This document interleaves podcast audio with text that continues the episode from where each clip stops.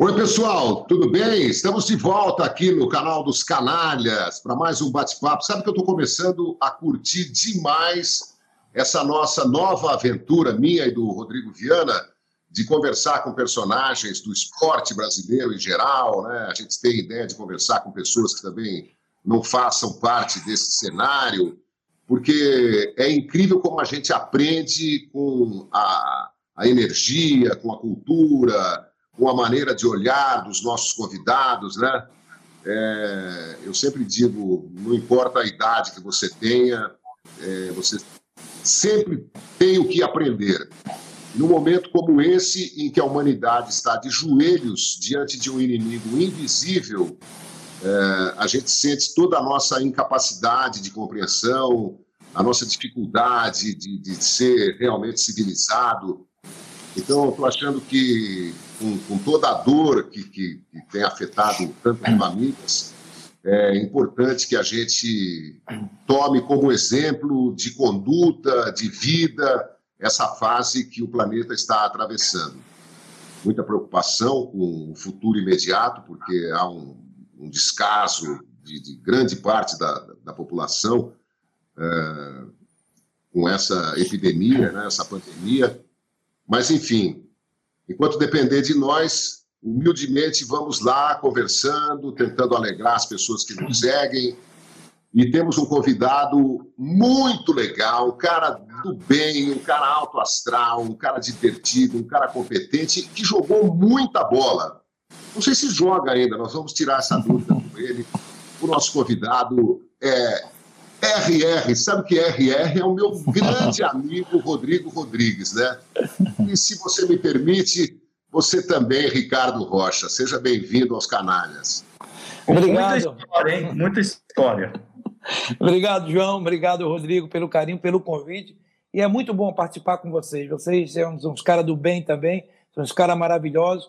E quando eu fiquei sabendo do convite de vocês, eu digo, pô, tenho que participar, porque eu adoro vocês, vocês são do bem. Que maravilha, Rodrigo, viu só? É, o, o João, o Ricardo está aqui com a gente. É, é até ruim a gente apresentar o Ricardo e falar aquela frase para quem não sabe, porque todo mundo sabe, né? A história do Ricardo como jogador, como dirigente. É, eu não sei, Ricardo, teve alguma passagem rápida também como treinador, imagina, agora enfim, você já foi de tudo. Mas uma das coisas que você faz melhor é contar piada, viu, Ricardo? Não, porque botou na minha cabeça aquela piada que é. Esse vídeo viralizou. Você viu esse vídeo, João? Que eles estão num jogo de master da seleção, ele conta uma piada para o Romário, para a turma toda, mas o Romário, que é um cara duro, o Ricardo pode falar. Ele cai numa risada. O cara, o cara para desconstruir o Romário, o cara já tem que ser bom. Na realidade, é, é, foi uma conversa que a gente teve no vestiário, né, né Rodrigo? Vestiário. E, e eu, eu, eu, contando, né? Não é, não é, piada, era a história do Kawasaki, né? Que eu já contei algumas vezes, né?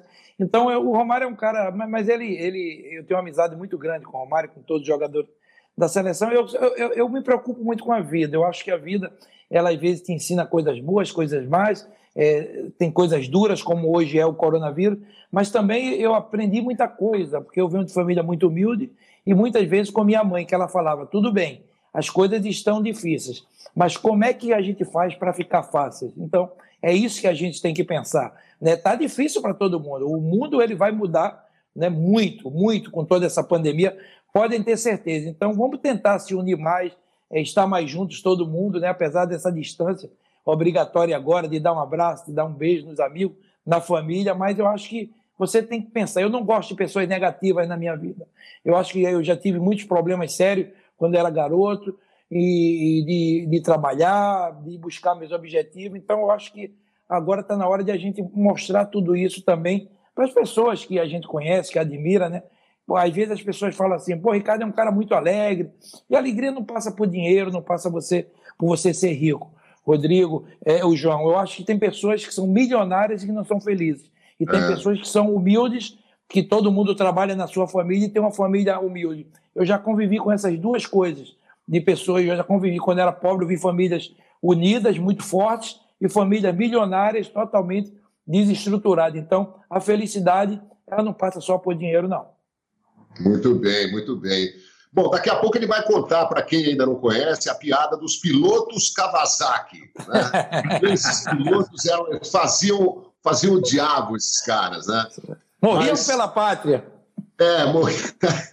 Ô, Ricardo, uh, você já contou essa piada, essa piada não, essa história verdadeira, mil vezes, né? Eu acho que você já explicou também mil vezes por que, que você durou tão pouco no São Paulo, quando houve aquele anúncio. Pô, agora Raí, Lugano, Ricardo Rocha, quem mais que estava? Não, não Pássaro. O Pássaro já estava. Bom, mas é, se, não, se não for pedir demais, não. queria que você explicasse direitinho para quem ainda não sabe por que, que você não ficou. É, não, na realidade é o seguinte, é, eu chegou, chegou eu, Raí, o Pássaro, o, o, o Raí é o diretor de futebol, né? Eu vim abaixo, né? O, o, e o Lugano também, diretor de instituições. É o seguinte, é, é, a vida, às vezes, também se cria algumas expectativas que não acontecem em um ano. É, nós chegamos em um ano, São Paulo num momento dificílimo, dois anos seguidos lutando para não cair, fizemos umas campanhas normais no Paulistão. Se você vê no Campeonato Paulista, João, a gente perde um jogo, é, é, Rodrigo, no final. A gente estava ganhando do Corinthians até ir à final, claro. A gente estava ganhando na semifinal, ganhamos de 1 a 0 em casa. E no campo do Corinthians estava 0 a 0 a gente estava classificado. Faltava um minuto e meio, um minuto e meio, houve um córner. E a gente toma um gol de Rodriguinho de cabeça. E ali é um empate. Vai nos pênaltis a gente perde. Entendeu? Então ali era uma chance de você chegando com moral, todo mundo motivado com a chegada da gente, mas não deu. Eu acho que Corinthians também mereceu e foi campeão paulista, com mérito. Né? Então a gente começa a fazer um trabalho de mudar a cabeça dos jogadores. Eu acho que o primeiro ano ele foi para isso, de conscientização dos jogadores, o que é o São Paulo. E eu tentei ajudar da melhor maneira possível, Lugano, o próprio Raí, todo mundo. São Paulo não tinha, João, dinheiro para fazer grandes contratações. A verdade é essa. Nós vendemos o atacante, me esqueci agora, foi para a Argentina, né? E, e para o River, e a gente não tinha esse dinheiro. Então fizemos algumas contratações pontuais. E o que é que acontece? O São Paulo no campeonato, aí ele sai fora da Sul-Americana, depois sai fora também da, da, Copa do Brasil com o Atlético Paranaense, jogando muito bem o São Paulo, né? Mas ali era uma nova construção da equipe. Só que a gente no brasileiro a gente está uma arrancada muito forte. O primeiro turno a gente acaba, se eu não me engano, com 41 ou 42 pontos, líder da competição. A gente é líder, primeiro lugar, 4, 5 pontos na frente do Palmeiras, de alguns times, mas líder da competição. Só que a gente, na virada do turno, nós tivemos problemas sérios. Nós perdemos o Rojas com uma lesão, perdemos o Everton com a lesão, ficou três, dois, três meses sem jogar, e o Rojas não jogou mais esse ano. E perdemos o Militão. E não houve essa reposição. Então, é claro, daquela toda euforia começou as críticas, enfim, mas eu acho que o futebol ele não se resume a só isso. É um, eu acho que você tem que se preparar. O Flamengo, ele se preparou para chegar onde chegou hoje. O São Paulo ele não está fazendo essa preparação. O São Paulo está querendo ganhar título o mais rápido possível. É claro que tem que ganhar, é o São Paulo. Mas o Cruzeiro batia no peito e falava: nós nunca vamos cair. E caiu. O Cruzeiro caiu. Então tinha uma soberba também em relação a alguns times que não caem. E o torcedor de São Paulo não admite, ah, isso aqui é São Paulo. Eu sei que é o São Paulo, eu conheço como poucos o que é o São Paulo. Só que São Paulo está atravessando um momento de uma seca de títulos, que aconteceu com o Corinthians, que aconteceu com o Palmeiras, que aconteceu com o Santos. Isso faz parte do jogo. O São Paulo é esse momento. Então, eu estava lá, a gente trabalhando, e eu senti também algum ciúme por parte de alguns diretores, que chegaram e veio um comunicado que eu tinha dado mais entrevista do que o Raí. Eu estava dando mais entrevista, eu falei, peraí, eu só dou entrevista quando me manda, eu não estou procurando ninguém. Começou algumas falas falatório lá dentro que foi me incomodando. Aí teve também a saída do, do, do, do, do treinador, né, do Aguirre, que eu achei precipitada, na minha opinião, eu já falei isso. Naquele momento faltavam cinco jogos, não, não precisava tirar, podia tirar depois, mas naquele momento não, porque ele também teve proposta quando a equipe estava muito bem e ele ficou no São Paulo. Enfim, mas eu acho que são momentos, você tem que tomar decisões. E eu acho é o seguinte: eu falei, eu estou 12 anos fora do futebol, eu vou fazer um curso. No ano passado eu fiz um curso de gestão no futebol.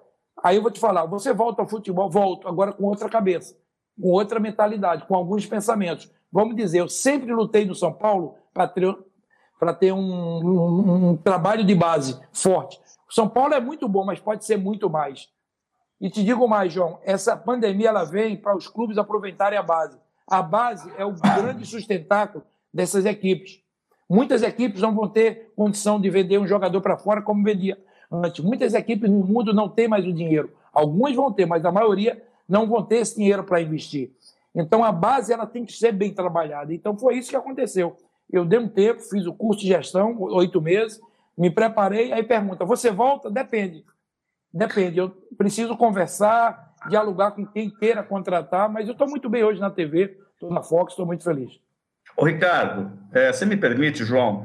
Eu não sei nem se o Ricardo sabe que eu sei disso, mas eu sei, sou jornalista, trabalho claro. com a informação, é, tenho muitos amigos na imprensa de São Paulo, dentro do São Paulo, respeito e gosto muito pessoalmente do Raí, mas o Ricardo estava falando da base aí, um jogador que era da base do São Paulo, foi criado no São Paulo, e eu ouvi de um grande amigo meu que é técnico, que a gente entrevistou semana passada, João, ele falou, inclusive na nossa entrevista, o Paulo Júnior, disse que o Bissoli vai ser o maior atacante do Brasil, tem potencial para. Esse menino era jogador do São Paulo, houve um diretor lá que não foi Ricardo, que não, não segurou ele, não valorizou o menino, o menino foi embora através de uma manobra dos empresários para o Paraguai, agora está no Atlético Paranaense, enfim, o São Paulo perdeu esse Bissoli. E eu sei, de fonte boa, e aí, Ricardo, não sei se é uma surpresa para você ou não dizer isso, o Ricardo, na época, bateu o pé para o Bissoli ficar, foi o único que falou, esse menino tem futuro, a gente tem que ficar com ele, mais ou menos o que ele está falando agora. Não escutaram o Ricardo, perderam o menino. Hoje, o menino já vale 10 vezes mais do que valia. Não quiseram valorizar a época. Então é isso. Então, de repente, esse tipo de postura, né, Ricardo? Desagrada ali quando tem muito diretor, Lugano, Raí, Pássaro, não sei o quê, com todo respeito a todos, eu acho que todos merecem respeito, mas é muita gente mandando e pouca gente olhando para as joias. Então perderam uma joia rara como o Bissoli, por exemplo. É um baita jogador, eu, eu gosto, e na realidade quando foram fazer o contrato, eu participei de uma reunião e eu acho que ele poderia ter ficado no São Paulo. Eu, eu falava isso, da condição dele. E outra coisa, sabe quem me falou do Bissoli? Por incrível que pareça, eu vi ele jogando duas vezes, eu gostei da técnica dele, foi o Careca. O Careca falou para mim, Ricardo, eu vi um jogador no São Paulo, cracaço. E o Careca falando é uma referência, porque ele foi um baita atacante. Um dos maiores o pessoal de Araraquara, quando fala, erra pouco, viu? é um dos maiores atacantes do mundo. Então, o Careca. Então, eu fiquei impressionado quando eu vi. Só que é claro, mas também é claro, pediram dinheiro, o São Paulo achou que era muito, não deveria ter ficado, mas eu acho que o São Paulo poderia ter paciência. Mas acontece, eu acho que não é culpa de A, B ou C. Às vezes tem jogadores que não estouram no clube, estouram no outro. Mas eu acreditava nesse jogador, particularmente. Eu acho que ele é um bom jogador, um jogador que promissor, né? Pela qualidade que ele tem, a qualidade técnica, né? Um jogador técnico, né? Tem muito a dar ao futebol brasileiro, está bem no Atlético, fiquei muito feliz, porque é um garoto excelente, um garoto de um nível maravilhoso, seu pai. Enfim, mas isso são coisas que, acontecem no futebol, mas eu acho que a base, e todos sabem no São Paulo como eu falava da base. Eu, eu adorava aqueles jogadores. São Paulo tem muito bons jogadores na base. São Paulo tem que ter coragem para colocar. As pessoas que estão no São Paulo tenham coragem, sim, eu falo sempre isso. Eu sou amigo do Raí, de muitos jogadores, de, de, de, de diretores lá, eu falo com eles.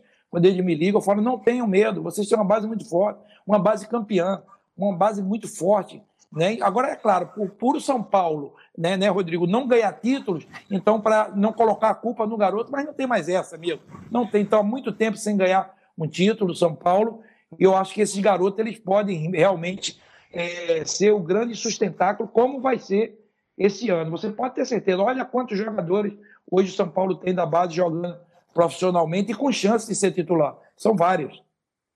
Olha, eu acho genial você falar com tanta ênfase da, da base dos clubes, né? Porque é um sonho de, de, acho que da grande maioria dos torcedores, né? Ver os garotos sendo aproveitados, né? Não sendo negociados uh, antes mesmo de jogar no, no, nos times principais. Né? Quem sabe essa pandemia ensine algumas coisas que os dirigentes insistem em não aprender porque é, se eles resolvessem definitivamente o problema de caixa, mas as dívidas continuam se acumulando, né? Aí o dirigente vai falar: ah, imagina se não vendesse. É uma questão de gestão também, de saber administrar, de saber ter retorno mantendo o jogador, né? Não é só pegar o dinheiro da, da venda e o jogador, quando põe o pé na Europa, já vale três, cinco, dez vezes mais. Então, uh, é, é contra isso que o torcedor se, se, se revolta, né? O, ao contrário, o, o Ricardo, de, de da, da, maioria dos jornalistas esportivos, né, é, que sabem decore salteado, né, que dia que foi o jogo, quanto foi, quem fez os gols, quem era o ataque, quem era o meio campo, quem era a defesa, eu, eu vivi, eu tenho uma longa história no futebol, né, comecei com 16 anos, fiz outras coisas né, nesse percurso, trabalhei com telejornal, deixei o esporte, depois voltei com o esporte e tal, é, mas eu não tenho essa, essa precisão. Mas eu desconfio que você tenha jogado tanto com o Raí, claro, mas com o Caio Ribeiro também. Também. Também. No Flamengo, então, mas eu joguei com o Caio no Flamengo, não joguei no, no São Paulo, não. Ah, tá vendo? Nada como perguntar para a gente ficar. não esqueça mais. Queria saber a sua opinião sobre esse, esse pequeno rififi, esse pequeno bafafá que rolou entre o, o Casagrande e o Caio por causa da opinião do Raí, enfim.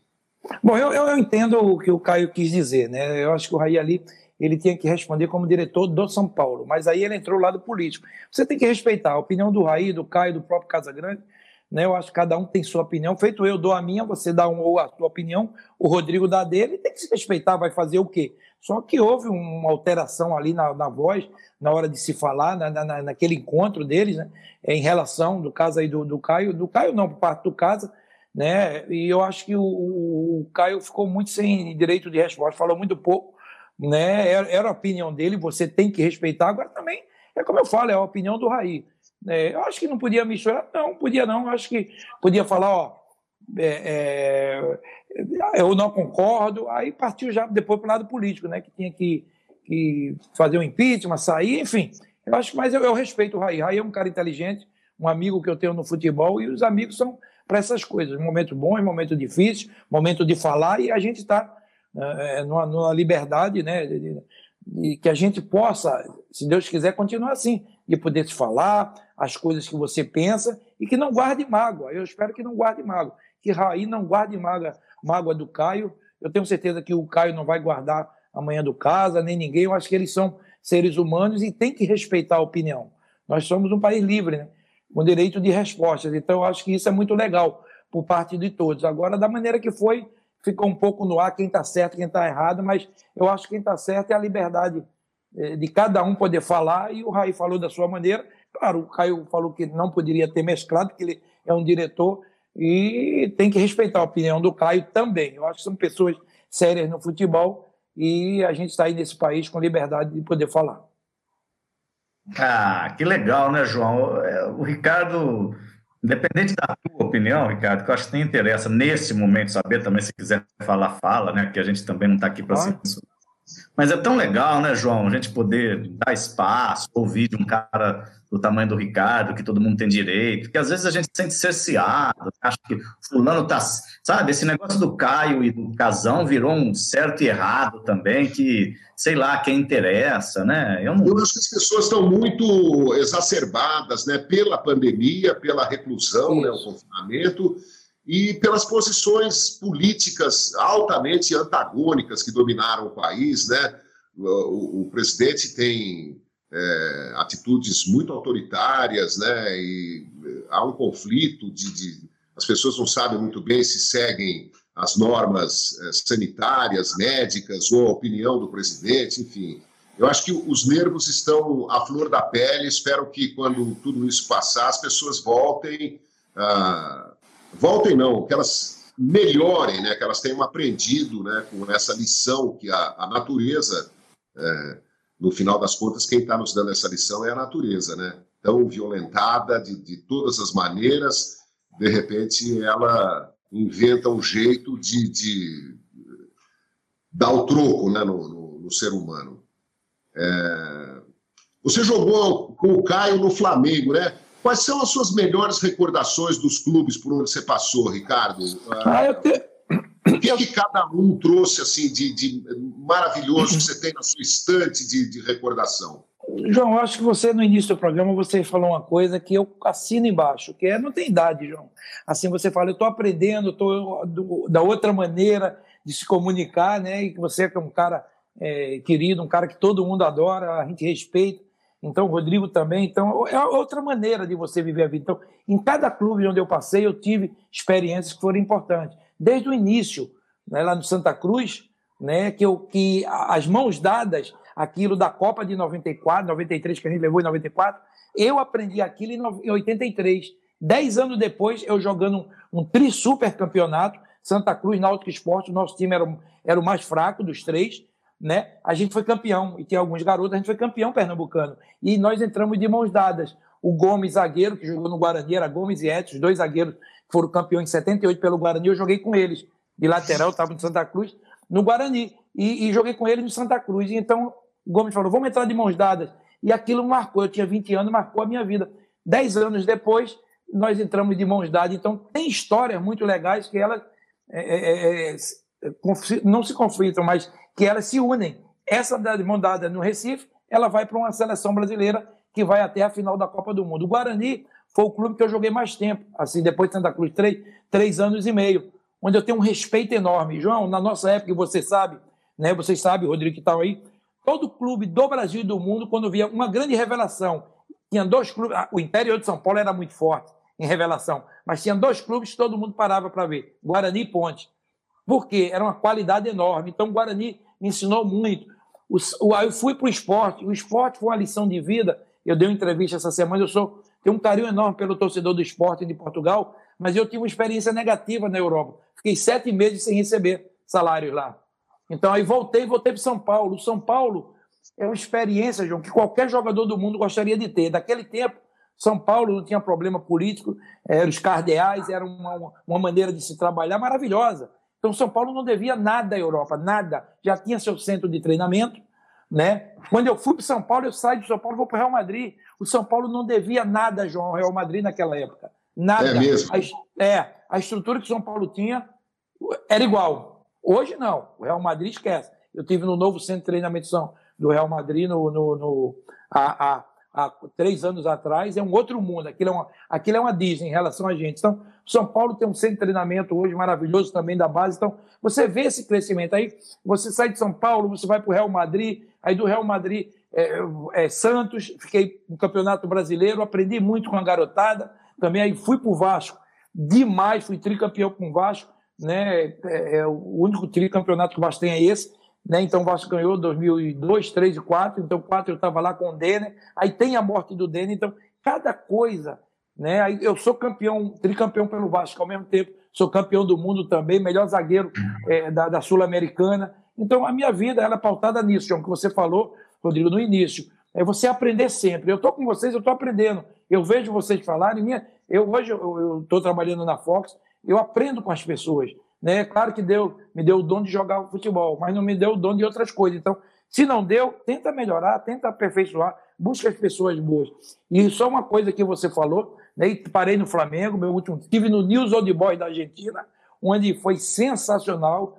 Né? Teve uma, uma votação agora, eu fui considerado dos melhores, se não o melhor estrangeiro lá, e né, entrei na seleção. Então, tem essas coisas boas que você fica feliz, o carinho que você dá então eu parei muito bem, parei tranquilo assim, graças a Deus. Era o momento, já estava com 37 anos.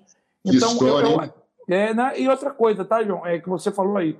Eu acho que a vida, ela nos ensina a cada dia. Então eu estou aprendendo a cada dia. Hoje a gente está aprendendo. João, o mundo hoje, quem esperava uma pandemia dessa? Vamos dizer, tem uma guerra entre China e Estados Unidos. É entre eles. Agora não tem China e Estados Unidos, é China, Estados Unidos, Europa, é, países sul-americanos. É uma confusão, é o mundo. O mundo parou. É como você falou, espero que todos voltem melhor.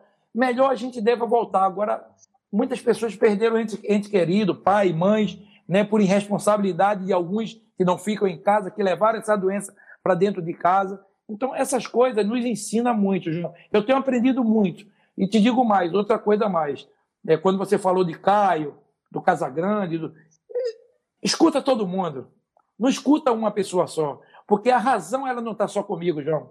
Ela não está só com você, ela não está só com o Rodrigo. Então escuta, calma quem te acusa, quem fala. Tem pessoas que falam muito, gostam de tumulto. Você falou uma coisa, o brasileiro está, o mundo, né, está sofrido com essa pandemia. Então é hora de a gente dar carinho, buscar carinho dentro do que a gente puder. Bom, já que o Ricardo falou para escutar todo mundo, vamos escutar quem fala com a gente aqui, ó. Aprendi isso com o João. Leia que participa. Então, vou ler aqui, João. Silvana Castro, que é tua seguidora, te dá uma boa noite aqui, João. É, o Antônio Nunes, grande João O João tem tanto fã, Ricardo. Você precisa. Muito, muito. grande cantou, João Canalha, vai passar. Ele canta. Ah, eu saio, vou, vou falar. Qualquer lugar que você vai, eu vou falar um negócio para você. O João, eu vou te falar, viu? Falar a gente também aqui, Ricardo. Ó, mas a pergunta é o seguinte: o Roger Sanassi fala: o Ricardo ganhou uma bola de prata defendendo o meu Santos Futebol Clube. Verdade. O Xande Love diz: o Ricardo é um grande caráter. A gente já sabia e está só reafirmando isso aqui nessa live. Marcelo Lima, Ricardo, como foi a sua experiência como dirigente do São Paulo? Foi difícil exercer seu trabalho no clube? Acho que ele é, é, respondeu um pouquinho naquela questão da base, já um pouco disso. Tem muitas e muitas perguntas, vou dar uma sintetizada nessa primeira parte aqui. Ah. Ó. O Gabriel Júnior, Zé Antônio Piedade Júnior, é... você vê semelhanças entre o São Paulo e o Santa Cruz por conta das cores, pelo formato do estádio? Olha que pergunta diferente. Eu acho que São Paulo é um clube de mais elite, Santa Cruz mais provão, mas o Ricardo fala melhor do que eu sobre isso.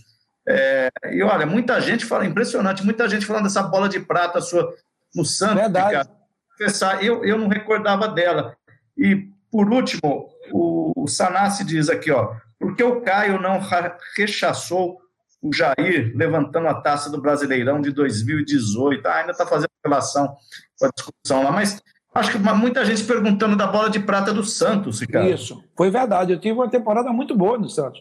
Eu, quando eu saí do Real Madrid, eu fui para o Santos. Era para ter ido para o Vasco, houve um problema, eu vim ao Santos. Então eu fiz um contrato até o Campeonato Brasileiro, né, jogando pelo Santos, e a gente fez uma, uma bela campanha. Só que na época, Palmeiras, próprio Corinthians, tinha um time mais forte. Nós tínhamos um time muito bom, mas eh, faltava ainda algumas, peças, principalmente em relação a, a, substituições. Quando a gente queimava duas, três, cartão amarelo, ou, contusão, a gente sofreu um pouco. Agora, batia ali na Vila, era difícil de ganhar da gente, né? Almir, né? toda aquela geração. Guga, Guga foi artilheiro do campeonato né? brasileiro esse ano.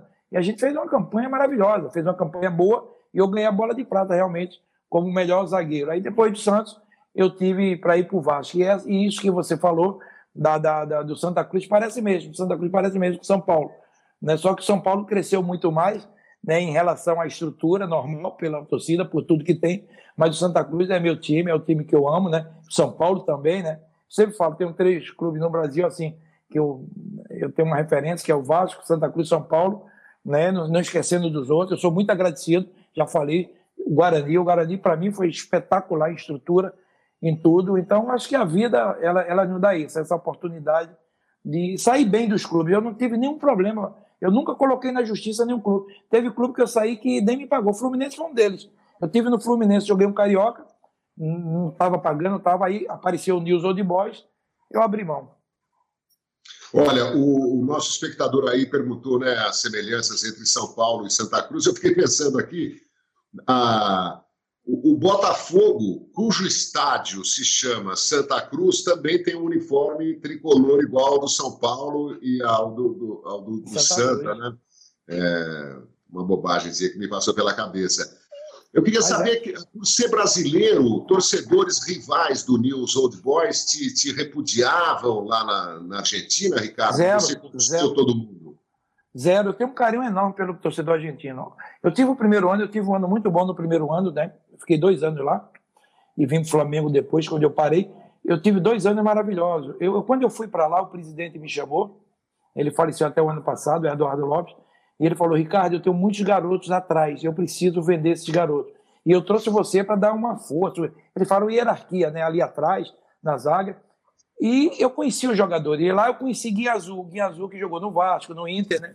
E eu tenho um carinho muito enorme por Guia Azul, por toda aquela geração de garotos, né? E, e foi o que aconteceu. O primeiro dele foi Samuel. Samuel foi um zagueiro que hoje trabalha na seleção argentina, né? O Samuel, ele, ele, ele é auxiliar, ele, ele jogou no Inter de Milão, jogou no Real Madrid. Muito o Renzen, é, é, o Renzen também, que jogou. Renzen no lateral esquerdo, né? Quatro zagueiro, lateral esquerdo. Isso, que hoje também é treinador. Então, esses garotos eu conhecia ainda muito jovens, né, na época, e e, ele, e eles têm um carinho muito grande. Toda vez a gente fala, de vez em quando, eu, eu, eu tenho um telefone de alguns, a gente bate um papo. Então, esse carinho é muito legal, porque eu sabia o próprio treinador falou: você não precisa jogar todos os jogos, vão jogar jogos pontuais, mas se você estiver bem, você me disse que se quer jogar. Então eles me deram a liberdade, e isso foi muito bom. Então eu recebi esse apoio, e no primeiro ano, eu acho que hoje, se você perguntar, tem um time na Argentina? Tem, o News Old Boys. Eu recebi um. um, um em, em, quando eu tive lá no primeiro ano, joguei muito bem, a equipe estava para cair, a gente subiu, ficamos em terceiro, quase campeão ali, lutando com, com, com o River. Perdemos de 1 a 0 para o River. O River espetacular, com toda essa geração de Francesco, Sorin, Galhardo. Tem um timão, River. Mereceu ser campeão. E a gente perde 1 a 0 lá no, no, no Monumental, jogando muito bem. Mas a, a, é, eu sabia da minha posição em relação aos jogadores. E, e o que é que aconteceu? O primeiro ano fui muito bem e o Maradona me ligou. Ele queria que eu fosse para o Boca. O Maradona e o Canija estavam no Boca. E eu falei que não tinha como trair naquele momento o presidente. Porque que se legal. eu fosse para lá, e ele, eu tinha dois anos de contrato, ia ter eleição. Ia ter eleição. Então eu falei: não dá, eu não tenho como ir, porque eu não posso. O cara fez um esforço para que eu viesse, eu não tenho como sair. Então agradeci a ele. Poderia ter jogado no Boca. Hein, Ricardo? Não, poderia ter jogado no Boca, que seria um sonho também. Boca é espetáculo. Boca Não, mas que, que, que, legal, que história de vida, de, de, profissão espetacular. E o frio, cara, o frio da Argentina para o nordestino. Tirou Demais. de letra? Mas tirei porque eu já tinha jogado. Na, na, o nordestino ele só tem uma coisa que ele não pode deixar de ter: é a farinhazinha dele. O cara perguntou ao nordestino. O cara perguntou ao nordestino: Você gosta de mulher? Ele fala muito. E de farinha? Ele falou: Fico todo arrepiado. Ele gosta, ele gosta, João, ele gosta, Rodrigo, ele gosta mais de farinha do que de mulher. Então, essa farinha a gente consegue. Leva a farinha para lá. Você conhece a, você conhece, Ricardo, uma moça chamada Rafaela? Você conhece Rafaela Rapaz, Rocha? é uma marcação dura em cima de mim. Pressão total, minha filha. Tá aqui no YouTube a filha do Ricardo, a Rafaela, mandando um beijão para ele. O Rogério Alves está falando que o Oscar, olha só, João, Oscar, Dario Pereira e Ricardo Rocha foram os três maiores zagueiros da história do São Paulo. E tem uma pergunta muito interessante, que também é minha, que é de um, de um, de um internauta aqui. Como é que foi jogar no Real Madrid, o Gabriel Júnior? Como é que foi jogar no Real Madrid, Ricardo? Na época do Dream Team do Barcelona, né? Porque era ali comecinho dos anos 90. Você pegou ah, os caras ali no tic-tac no início. É. Como é que foi isso? Foi muito bom. O Cruyff ele mudou a, a maneira da. O Reino Mitchell um pouco mais, mas o Cruyff é que ele implementa essa, essa maneira de jogar do Barcelona. Aí depois vai com Raika, Guardiola, enfim. Mas o Cruyff ele tem um timão. Eles tinham um timão. Foi muito bom. Eu recebi, eu, eu joguei a Copa América, né, na Argentina, né, no Chile. A gente foi vice-campeão, perdendo para a Argentina, né? Perdemos 3 a 2 e depois recebi um telefonema do meu empresário Juan Figueiredo falando que havia interesse de três clubes. Aí falou um clube italiano, alemão e Real Madrid. Quando ele falou Real Madrid, eu falei, não quero nem saber dos outros, eu quero ir para o Real Madrid. Porque eu, eu, eu, eu, não é que eu tinha um sonho, mas quando falava no Real Madrid, eu, eu pensava na história, no tudo que tinha um Real Madrid. E graças a Deus foi um sonho realizado também. Eu consegui jogar no Real Madrid já com 29 anos. Tudo era muito difícil. Rodrigo, João, porque hoje um jogador ele fica dois, três anos, ele já não culpa, ele não conta como estrangeiro. Na nossa época era muito difícil. Quando se fala, por que iam tão poucos jogadores brasileiros? Dá uma olhada, Falcão, Zico, eles saíram daqui, não saíram jovens, saíram com 29, 30 anos, 28, porque só podiam jogar dois estrangeiros. Uhum. É, hoje, é, na minha época ainda três, mais um, mas a gente, nós tínhamos cinco estrangeiros. Os dois estrangeiros que ficavam no banco para entrar, só podia entrar no lugar do estrangeiro, não do, do, do, do espanhol. Então, tudo era muito difícil. A Inter de Milão foi campeão, se eu não me engano, sem nenhum italiano, ou um italiano no time, sem nenhum. Era brasileiro, é, se eu não me engano, africanos e, e argentinos. Então, hoje está tudo mais fácil. O futebol hoje está tudo mais fácil para os jogadores. E isso atrapalhou um pouco, né, Ricardo? Tá, o jogador está muito mimado, muito protegido, ganhando muito dinheiro. Aliás, eu considero uma indecência, né? O, o, volume de dinheiro que gira em torno do futebol, com, com, com tanta, tanta miséria, com tanta pobreza, é, enfim, é, seria difícil apontar aí, mas é, eu acho que isso também atrapalhou demais o futebol, né? A gente perdeu eu tenho até proposto aqui um pacto muito romântico e muito inocente né, de, de, se voltar a, a, jogar como antigamente, né? mas precisaria ser um pacto entre todos, né? É uma coisa a, a curto prazo, pelo menos, que eu considero impossível. Pontas abertas, futebol ofensivo em busca do gol. Se você toma três, você faz três. Você toma quatro, você tenta fazer quatro ou cinco, como era antigamente, porque eu acho que isso traria de volta o, o, o prazer do torcedor, né? Acho que essa, é, essa fortuna em torno do futebol, ela privilegiou o, o jogo amarrado, o jogo defensivo, a garantia do emprego, o medo da demissão, é, o medo do protesto do torcedor e tal. O torcedor, na verdade, ele gostaria de ver o futebol, eu acho, como antigamente era, né? Tanto que você conversa com o pessoal da velha guarda, tanto o jogador quanto o torcedor, treinador, todo mundo sente falta daquele futebol. Você ainda jogou numa época que o futebol tinha um outro encanto, né? Ou não? Tinha, tinha outro encanto. Mudou muito, João. Mas e outra coisa, sobre o negócio de salário, eu sempre falo, eu acho que cada um ganha o que o clube possa pagar. Eu acho que tem clubes que fazem sacrifício que ele não vai conseguir pagar, e isso estoura em outras gestões, por isso que tem esse problema seríssimo. Quer ver uma coisa? O Flamengo está bem. O Flamengo tem uma condição financeira boa, o Palmeiras tem. Aí o Santos também quer acompanhar, porque o torcedor exige. Aí o São Paulo não é assim, o futebol não é isso. O futebol não é isso. Eu acho que você tem que trabalhar com o que você recebe. Né? Você vê uma arrecadação. O Flamengo arrecadação um bi, se eu não me engano, quase um bi.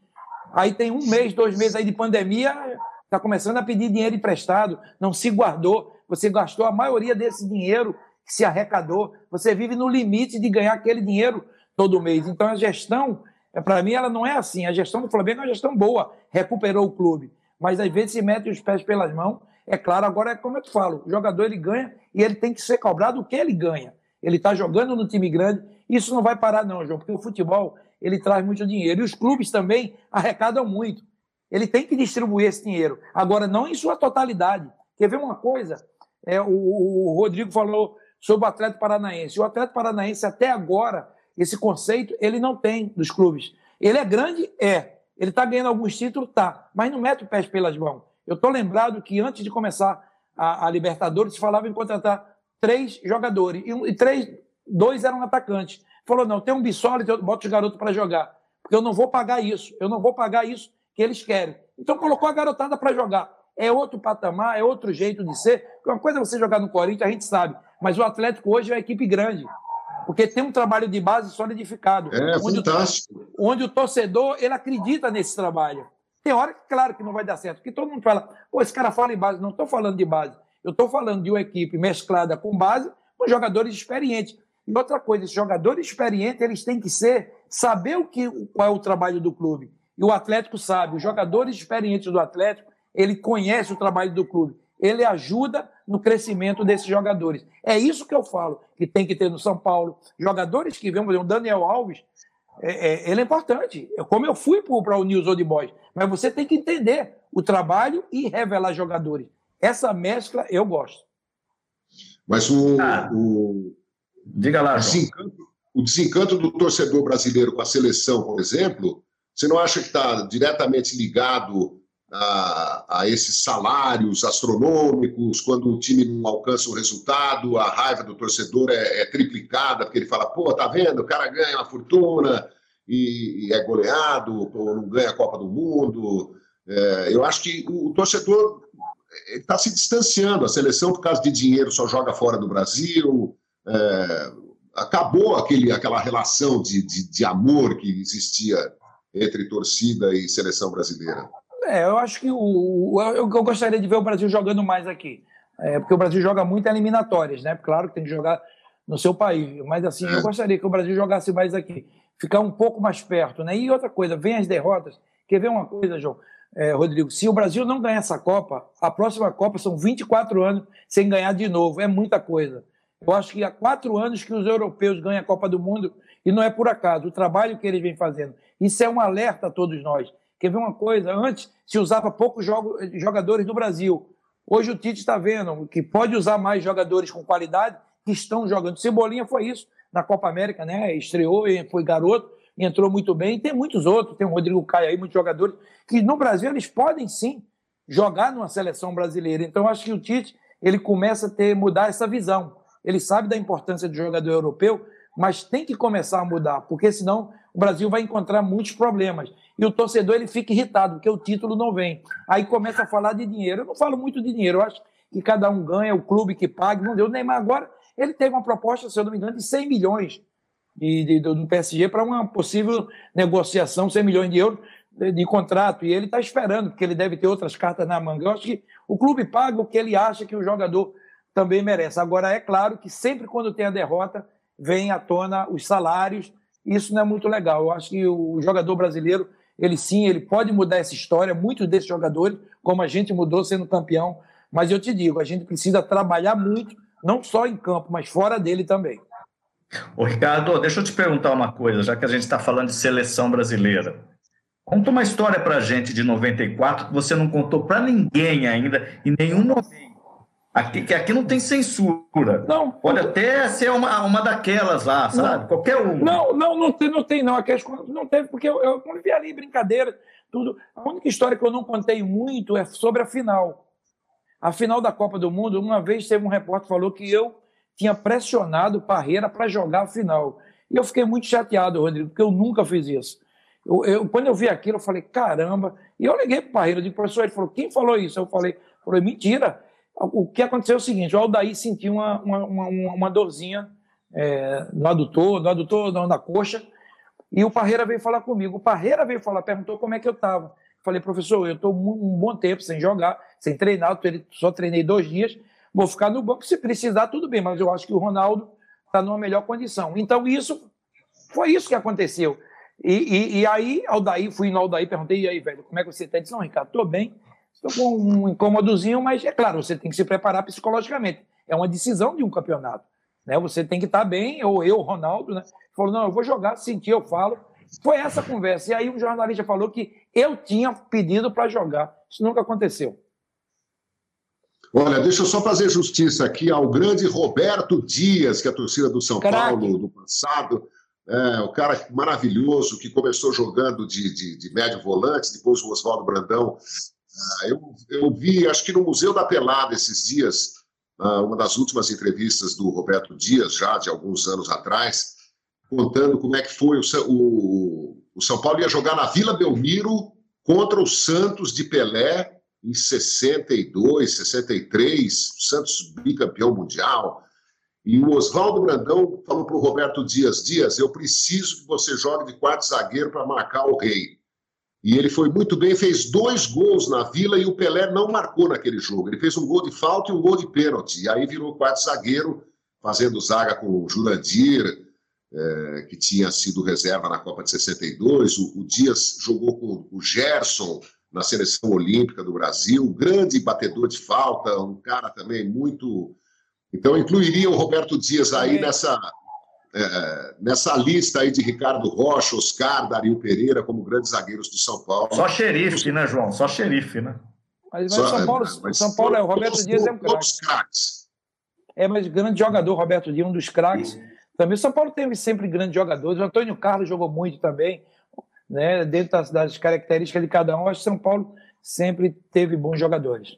E tem uma coisa, eu não sei se o João, se o Ricardo e quem está nos, nos, assistindo concorda, e assim, todos craques e todos caras é, íntegros, legais, você pega um Oscar, um Dario Pereira, um Ricardo Rocha, né, me parece que o Albert Camus, filósofo franco-argelino, tinha razão, né? Ele dizia muito que o verdadeiro caráter de um homem se revela dentro de um campo, de um ser humano, né? E às vezes a gente vê a classe do cara jogando, é a classe que o cara tem fora também. Eu tenho muito essa impressão. Eu não sou torcedor do São Paulo, apesar de ser uma, uma camisa do tricolor aqui, tem uma do Jairzinho, sou torcedor da Ferroviária de Araraquara, mas admirei tanto o São Paulo por conta daquele Tele Santana, que depois Rio. E aí essa escola que o Ricardo vem, hein, João, de, de, de ter a integridade fora também, aí independe se você pensa na esquerda ou na direita, mas sabe, você ter tom para conversar com as pessoas, e me parece que isso passa para dentro de campo. Eu tenho essa impressão. Sabe que eu sou muito sonhador, muita filosofia? O Ricardo é um exemplo mesmo, mas é, todo mundo gosta bastante também do lado sem vergonha dele, com todo respeito, né? lado canalha, João? as histórias canalhas, engraçadas e tal. E, e antes que falte tempo, vou pedir para você contar algumas presepadas dessas que você aprontou ou presenciou, Ricardo, porque a galera adora, né? Eu me lembro lá no, no Bola da Vez, quando você contou a, a, algumas das histórias. Tem uma no trânsito também, né? Nos Com Estados branco, Unidos. é. Com branco, é. Com branco entrar. Entramos na contramão. 8 mil carros vindo e só eu, eu, eu e ele indo. e os dois sem falar inglês. Eu só sabia falar mineral water, ice cream e hot dog. Você e o branco, Ricardo? Eu e branco. É, é o seguinte, a gente teve uma folga, né? E aí a gente, nós alugamos o carro. As mulheres estavam lá em, em São Francisco, a gente estava em Los Gatos, 80 quilômetros. E aí não sabia falar inglês, eu digo, Brancão, aí alugou um carro, ele falou, eu vou dirigindo e tu vai como o velho mapa, né? Porra. Aí quando eu entro, a primeira coisa que eu vejo, pô, tem muita avenue aqui. Eles, puta merda, avenue é avenida. Então a merda já começou dentro do carro, que eu não sabia o que era avenue. Eu digo, avenue, avenue. Eles, pô, isso é avenida, pô. Vamos guiando, vamos guiando, metemos o pau, vamos embora. Quando a gente, é, tudo bem, uma reta só é tranquilo, mas quando tu chega em São Francisco, não tem esse negócio de avenue. Ou tu vai ou tu não vai, meu amigo. É igual tu entra dentro de São Paulo, ali na Marginal, tu tá morto. E não tinha GPS, não tinha nada, é na base da raça mesmo. E a gente foi. Fomos os dois, chegamos lá, eu olhando o mapa, ele vou para onde? Para esquerda, ele para esquerda, eu para direita, para direita. Aí teve uma hora que complicou, velho. Não tinha jeito, eu não sabia, pô. Não sabia o inglês, aí ele vou para direita para esquerda. Eu falei, fala, pô. Aí o sinal, eu para direita. Aí ele entrou para direita. João, todos os carros da Golden Gate vindo, só eu e ele indo. Amigo, Aí ele deu ré. Quando ele deu ré, ele, cara, tu tá maluco. Mas nisso, eu não sei, vocês já estiveram nos Estados Unidos, é impressionante. Eu queria saber como é que faz aquilo. Tu erra, já tem um policial atrás, pô. Um é minuto tem um cara atrás. Não, é impressionante aquilo ali. Não sei quando é que esses caras ficam. Não, é, gente... é, é, muito, é, muita polícia, é muita polícia. É não, mas é impressionante. A gente errou o cara atrás. Falei, caramba, aí o Branco disse, desce ali. Falei, meu Deus do céu, como é que eu vou descer? Aí fala aí de jeito. Aí eu desci, aí eu meti. Uma coisa que eu sabia falar, please, né? Please eu sabia. Aí o cara começou a xingar a gente, xingar, xingar, branco lá dentro do carro e eu fora, aquele altão, xingando, xingando, e eu, please. E quando eu falava please, ele parava. Mas eu não sabia falar mais coisa. Só hot dog. não, eu sabia também Michael Jackson e Michael Jordan, isso também eu sabia falar. Aí eu, please. Aí eu, please, quando eu falei please, o cara parava. Eu falei oito please e nada. Aí eu não. Falei, eu fiz o cara parava e nada, e ele xingando, xingando, que jeito, né? O cara altão, pô, vocês estão errados, é o jeito dele, né? No inglês dele, eu sabia falar. Aí eu fui lá, Brancão, não tem jeito não. Branco dá um jeito. Só que nessa hora eu tinha uns cards com as fotos da gente, do Brasil. Né? A seleção perfilada, minha, do Branco, eu digo, me dá a tua. Aí eu fui lá e mostrei. Aí foi que salvou a gente. Quando eu cheguei, falei, aí eu meti um novo please para ele. 18 please. Please, ele veio já ia me botar na parede, eu, please. Aí eu sabia também Just Moment. Aí eu cresci, né? Just Moment. Aí mostrei a foto. João, Rodrigo, esse cara ficou louco. Soccer, Brasil, Pelé, falou a primeira coisa. Pelé, Cosmo. Eu falei, é aquela mímica, né? Tu, ti, mami, tô aqui, né?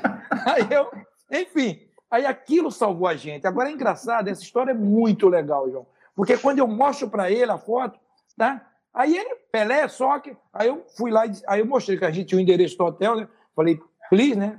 Vigésimo, please, please. Aí mostrei o hotel. Aí ele. Aí antes eu digo, branco. Aí branco desceu. Quando o branco desce, ele olhando para branco, né? Assim. Aí eu mostrei a foto, please. Aí quando ele olhou, vigésimo primeiro, please, please. Aqui, aí quando ele olhou, falei, Mr. White. Branco, né? Mr. White. Aí, eu... Ó, ah, meu Deus do céu. Ei, ah, Mr. White. Aí eu me, me, consagrei, me consagrei com o Mr. White. Aí vê que história legal. Aí eu levo, ele leva a gente. Quando ele leva a gente, eu falei pro cara, fui lá no hotel, falei, tem alguém que fala espanhol? Eu sabia falar espanhol, o cara veio, eu falei, pega o telefone dele. Aí eu falei para ele, fala para ele, se a gente for para a final, eu vou deixar o um ingresso para ele. Ele falou, se você for para a final do Brasil, eu vou para vou a final. Isso em São Francisco. Aí passou. Aí a gente foi para a final, eu tinha um telefone dele. Aí eu peguei um cara também que fazia espanhol na época lá do hotel, quando a gente chegou, né? Antes do hotel, eu falei, velho, liga para esse cara aqui e pergunta se ele vai para a final. Aí o cara ligou para ele, ó, falando que isso era eu, Ricardo Rocha, que a gente estava na final, se ele queria ir para a final. Mr. Ele... Please, Mr. Please. É, não, é... Aí ele olhou, aí ele, ele falou com o cara, pô, eu gostaria. Aí eu falei, fala que a gente vai estar nesse hotel e que eu vou deixar o ingresso dele na portaria. Se eu não falar com ele, mas espero que ele vá. Eu deixei o ingresso na portaria e a gente foi para o jogo e a gente foi campeão. Quando a gente volta, primeira coisa que veio na minha cabeça, já falei, Rodrigo, eu falei, vou lá perguntar. Eu perguntei ao cara. Eu acho que o cara não ia mentir, né? Eu falei, eu deixei um ingresso aí. Aí o cara falou assim para mim. O cara veio buscar o ingresso. Eu achei fantástica essa história, João. Pô, que assim, demais. Né? De uma brincadeira em São Francisco, peguei o telefone dele, a gente entrou em contato, eu entrei, e ele falou que iria para a final. A gente chega à final, deixei o nome dele, o cara falou: o ingresso não está aqui, não. Vem, vieram pegar o ingresso. Pô, eu achei aquilo fantástico. Aquilo fantástico, né? Caiu um pouquinho, me parece. Daqui a pouco o Ricardo já volta, mas o Gilson Ramos fala, né, João? Grande Ricardo, lembro muito do seu gol aqui em Teresina. Quer dizer, o cara está lá no Piauí, pelo Vasco, contra o Flamengo do Piauí, na Copa do Brasil de 95. Como é que a memória afetiva marca as pessoas, né? E, e a gente batendo papo com o Ricardo também entende um pouco, porque ele chegou onde chegou, né, João? Não, o cara é, é, é, isso aí desde sempre, né? Quer dizer, ele não faz tipo, ele não mudou a, a grana que ele ganhou, o sucesso que ele conquistou, nada disso afetou a, a sua personalidade, o seu caráter, né? É... Puxa vida.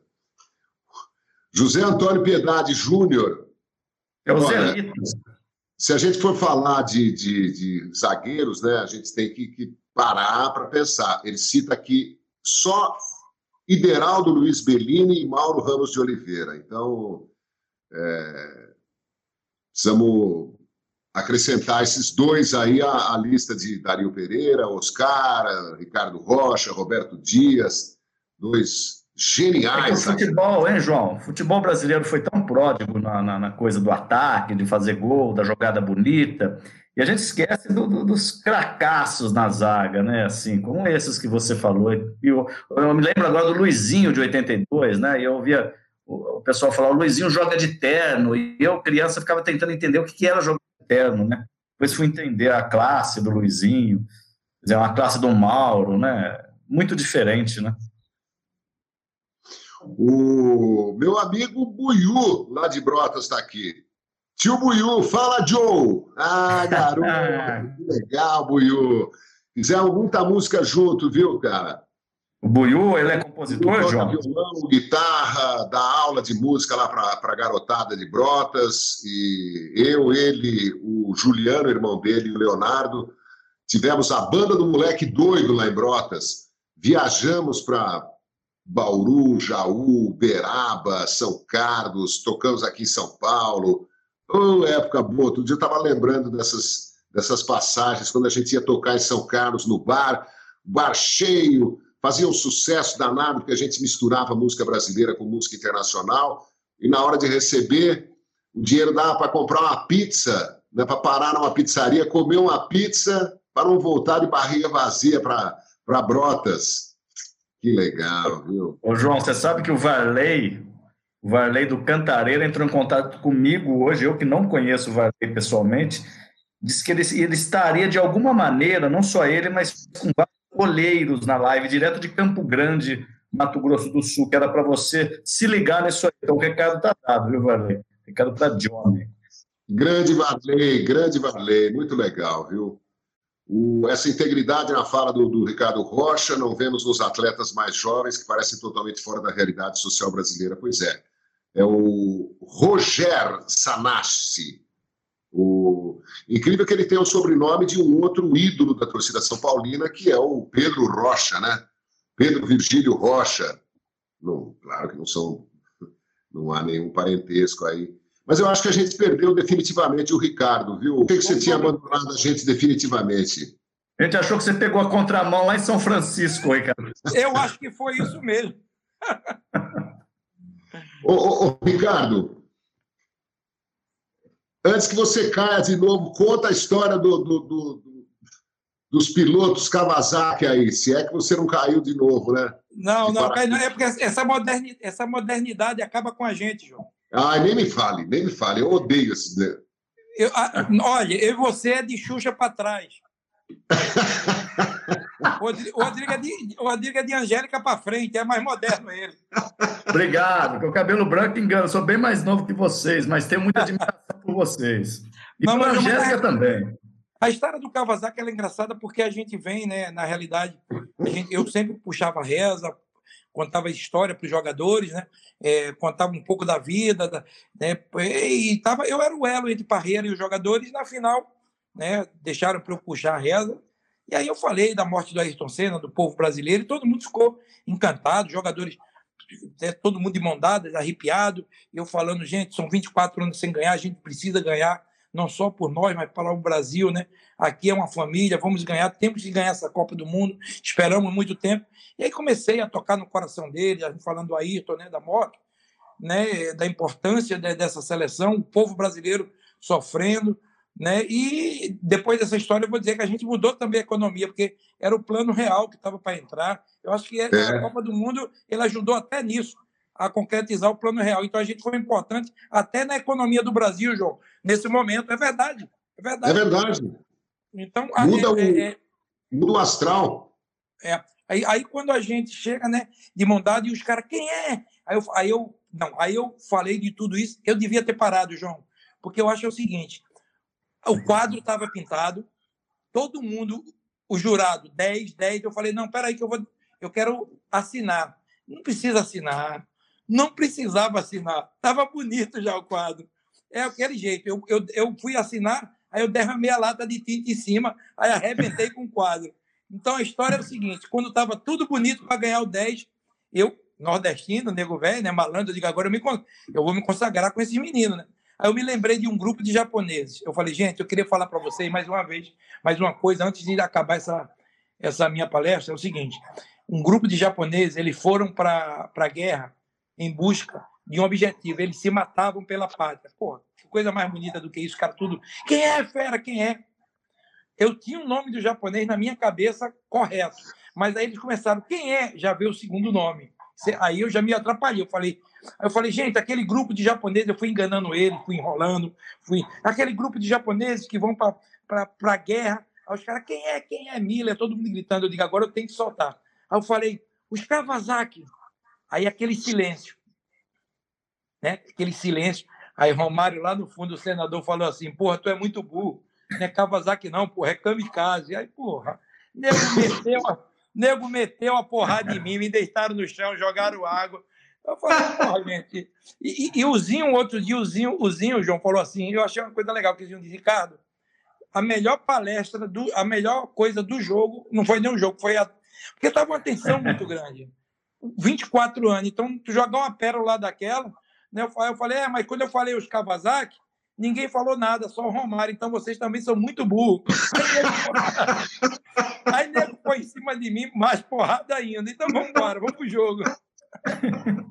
Foi de, repente, de repente, isso aí foi fundamental para o humor, né? para o astral da equipe. Né? Do momento, entendeu? Em 90, hein, aquela, aquela derrota com o gol do Canidia para a Argentina, né? aquilo lá é, é Doeu. um pesadelo ainda. Doeu. Doeu por quê, João? Eu acho o seguinte: a gente foi muito injustiçado. Não, eu acho que a gente não merecia nem ganhar. O grupo não estava tão forte como estava em 94. E te digo mais, eu acho a seleção, em geral, em relação de, a nomes, a seleção de 90 ela mais preparada do que a de 94. Assim, de jogadores de peso, entendeu? Eu acho que o geral era mais pesado ainda. É claro que a gente tinha jogadores que, ao longo dos, dos anos, se tornaram como Ronaldo, que era um garoto de 17 anos, Paulo Sérgio, Viola, eram garotos ainda, mas se você pegar, o ataque nosso era Careca, Miller, que estava também, né? É, é o diretor falando de 90. Careca, Miller, Renato Gaúcho, é, Romário e Bebeto. A defesa você tinha Mauro, é, Mauro Galvão, eu, Ricardo Gomes, Moza e Altair. Jorginho Branco, Mazinho. Então, se tu pegar no Jadunga, Alemão, então, assim, em termos de peso já era uma seleção forte. Mas essa foi mais unida de 94. A seleção de 94, ela buscou essa união. E a gente sofreu muito com a derrota argentina. As pessoas criticaram muito a gente. Né? As pessoas não, não analisaram o jogo, analisaram outras coisas. Porque se tivesse que analisar o jogo, o Brasil foi infinitamente melhor do que a Argentina. O Brasil era aquele jogo era para ser no mínimo 3 a 1. O Brasil colocou três bolas na trave. O Brasil perdeu muitos gols. O Brasil massacrou a Argentina. Mas futebol é, é aquele dia que você jogava do, de, de dia, de noite, à tarde e não ganhava, não fazia gol. Não tinha bola no pau, descia bola na trave. Foi um massacre, mas realmente a gente sofreu muito com, com a Copa de 90. O Ricardo, antes da gente fechar aqui, né, já temos quase uma hora de transmissão, uma pergunta do Marcelo Price, ou Marcelo, Marcelo Price, não sei, né? Ele está em Londres, dizendo assim, ó, xerife, xerife tricolor, assisti novamente a final contra o Guarani. Você é ex-diretor do meu tricolor, tantas resenhas. Grande Ricardo Rocha, eu quero te mandar um abraço aqui de Londres e também extensivo ao João e ao Rodrigo. Muito obrigado e muitas e muitas perguntas, e muita gente perguntando se você tem alguma história, Ricardo, com o Eurico Miranda, que é um personagem é. icônico do futebol brasileiro, né? Você jogou tanto tempo no Vasco. Ah, Eurico é uma figura, Eurico é um amigo que eu fiz no futebol, é, e tem algumas histórias com o Eurico, e, e, eu conheci Eurico, dois Eurico, ele como diretor, foi na minha época, e depois ele como presidente né? E houve uma mudança enorme. Ele, ele, ele como diretor, ele ficava mais, ele estava mais junto do elenco. É claro, como presidente, ele também, ele sempre teve amor pelo Vasco, mas teve aí, foi candidato a deputado, é, ficou um pouco ausente, mesmo estando no Vasco, enfim. É, é, e Orico, uma vez, o time não estava jogando bem, o time não estava jogando bem. E aí os jogadores me chamaram e falei, cara, a gente precisa fazer uma reunião aí, as coisas não estão bem, não está legal, a gente precisa fazer uma reunião. Falei, gente, eu acho que a gente precisa jogar mais, mas tudo bem, vocês querem reunião? Vamos fazer reunião. Nisso, Eurico, Eurico ficou sabendo que ia ter uma reunião. Aí, eu reunimos antes do treino à tarde, né? A gente treinamos pela manhã, reunimos à tarde. Quando ia começar a reunião, ele falou: que, que, vocês estão fazendo o que aí? Os caras, não, uma reunião. Ele, para quê? Ele disse, não, os jogadores querem, doutor. Eu falei, para unir o grupo. Ele, Ricardo, peraí, sai fora. Sai fora. Aí, jogadores, vocês querem reunião para quê? Para unir o grupo? Peraí. Estou em dia com vocês, né? Estou pagando, estou. Valdir, tu tem quanto tempo de clube? Dez anos. Pimentel, tu tem quanto tempo de clube? Oito anos. É, é, é, Carlos Germano, tu tem quanto de tempo? Oito anos. Porra, Ricardo, esses caras são vagabundos. Manda esses caras correr, porra. Esses caras estão de sacanagem. Dinheiro em dia. Ele quer reunião para unir o grupo. Ele já se conhece há mil anos. Tudo vagabundo. Vão treinar. Então acabou a reunião. Na hora, Eurico era assim. Não tem reunião para unir o grupo. Eles já se conhecem, eles saem à noite, eles têm que se cuidar. Então, Eurico era esse cara, entendeu? Ai, meu Deus. Ô, Ricardo, uh, eu não, não, não, tenho uma informação concreta, mas uh, tenho a, a, a, sensação, pelo que eu ouço, pelo que falam e pelo que eu leio, que já tem muito clube fazendo treino, né? muitos, eu não sei quantos. É... Você está preocupado? Você acha que tem que voltar ao futebol? O, o, treino pode? Qual é a sua visão como gestor de futebol? Bom, eu acho que, por enquanto, eu acho, hoje, se tu perguntar, você tem que ver de estado para estado, você tem que separar muitas coisas. Eu acho que você não pode ser radical em um lugar e tem lugares que sim, pode estar treinando dentro de que tem um respeito com os atletas, né, a ordem médica, todo um aparato que tem que ter. Só que muita gente, eu acho que teve muitas reuniões, todo mundo falou, não escutaram os atletas, praticamente o atleta não falou, eu acho que tem que escutar o atleta. Agora, se você perguntar a mim como gestor, eu diria assim: seria ótimo voltar, mas eu não votaria, João. Eu não votaria. Ah. João, deixa eu falar uma coisa para você. Né? Ninguém é idiota, tudo bem, um cara volta essa semana. A gente volta só em agosto. A chance desses jogadores pegar um, um, um vírus como esse é enorme porque ele vai ficar até agosto sem jogar. E ele, e ele, e ele ali, nos treinamentos, com convívio com outras pessoas, a chance é enorme de pegar. Outra coisa, que a gente está equivocado. Na Europa estão voltando alguns clubes, lá se iniciou uma pandemia que está baixando. E essa pandemia baixando tem algumas normas que tem que ser, é, é, é, tem que ser, é, é, é, digamos assim, que os clubes têm que manter essa ordem. E isso é o seguinte: o Brasil está no pico, João. Como é que no pico tu consegue uma dessa turma para treinar a gente? Gente, eu acho que não é momento. A gente está no grande pico das mortes. E pelo que se vê, vai morrer muita gente, João. Eu não queria falar isso, mas pelo que se vê, a gente é um país é, que não está preparado. ninguém estava preparado, mas a gente não está sendo educado como deveria ser. Eu sei que tem fome, eu já falei isso, tem muitas coisas acontecendo, me dá uma claro. pena enorme. Mas, João, pode se morrer muito mais gente. O Brasil pode ser um celeiro de morte. O Brasil é, é um país com problemas seríssimos né, é, de saúde, com problemas culturais, enfim, com problemas de, de educação. A gente tem problemas seríssimos. E a gente está, é, é, em alguns momentos, João, eu vou te falar uma coisa, eu estou no Rio, tem lugares do Rio, bairros aqui, lugares do Rio mesmo, subúrbios, que não respeitou em nenhum momento, nenhum momento, essa quarentena. Agora que está começando a morrer, que as pessoas começam a assustar. Mas mesmo assim, São Paulo é a mesma coisa.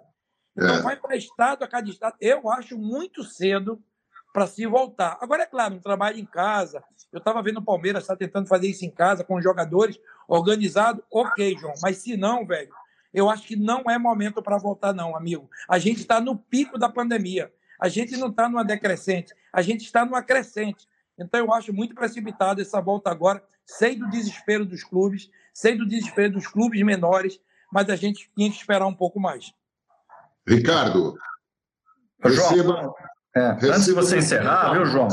Não, vou deixar você se, se despedir dele também, mas estou mandando um grande abraço. Ah, mas eu queria que você encerrasse, João. Eu só quero passar um recadinho ainda de, de um torcedor aqui, depois passar a bola para você encerrar, mas dizer para o Ricardo, claro, né, sem palavras para esse papo, vai ter outro.